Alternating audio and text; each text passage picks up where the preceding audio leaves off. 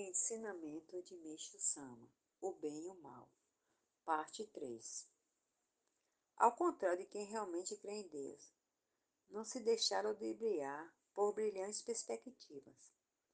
Ainda que seja considerado um homem do bem, do ponto de vista terreno e objetivo, se o indivíduo não crê em Deus, situa-se na esfera do mal, visto estar propenso a transformar-se no mau elemento a qualquer instante. Por isso, eu insisto: ter fé, crer naquele ser invisível, é atributo essencial do autêntico homem do bem. Estou convencido de que nada, além da fé, nos poderá salvar dos conceitos excessivamente demoralizadores que caracterizam a época atual. Embora o homem continue criando leis, polícia, tribunais e prisões para impedir a ocorrência do crime, tudo isso é como se ele construir jaulas de ferro para animais ferozes, a fim de proteger-se do perigo. Dessa forma, os criminosos não estão recebendo tratamento apropriado a seres humanos.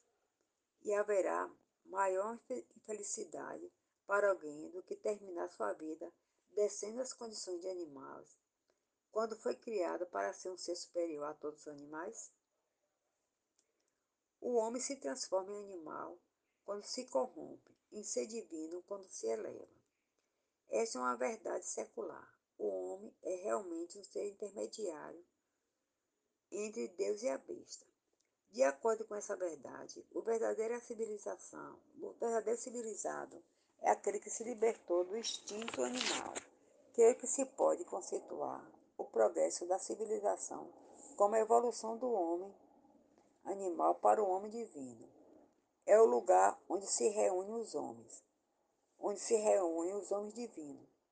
Poderá ser outro que não o paraíso, poderá ser outro a não ser o paraíso terrestre? Por Meixo Sama, extraído do livro Alicerce do Paraíso, em 25 de janeiro de 1949.